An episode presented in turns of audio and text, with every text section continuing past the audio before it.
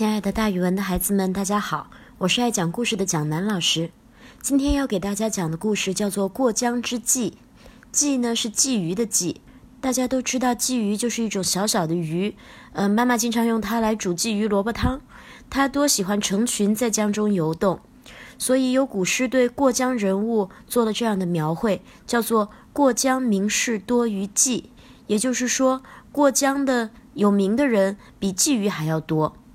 这个情况讲的是东晋王朝在江南建立之后，北方的很多的士族纷纷南渡长江，来到江南，这些人就被称为过江名士，或者叫过江人物。其实这个过江之际啊，是带有一点讽刺意味的，意思就是说，好多好多的名人，也不知道是真名人还是假名人，还是赶时髦的名人多，而且纷乱，所以我们后来用过江之际来形容这种情况。现在咱们也有这样的情况发生。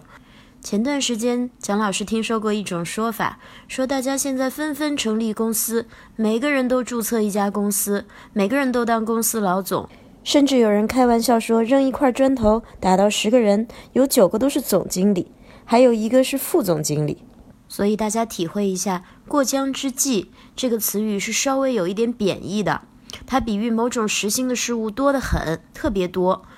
我们现在用来形容赶时髦的人很多，但是多还有盲目跟风之意，而不是说真正有本事的人多。蒋老师给大家举一个例子吧。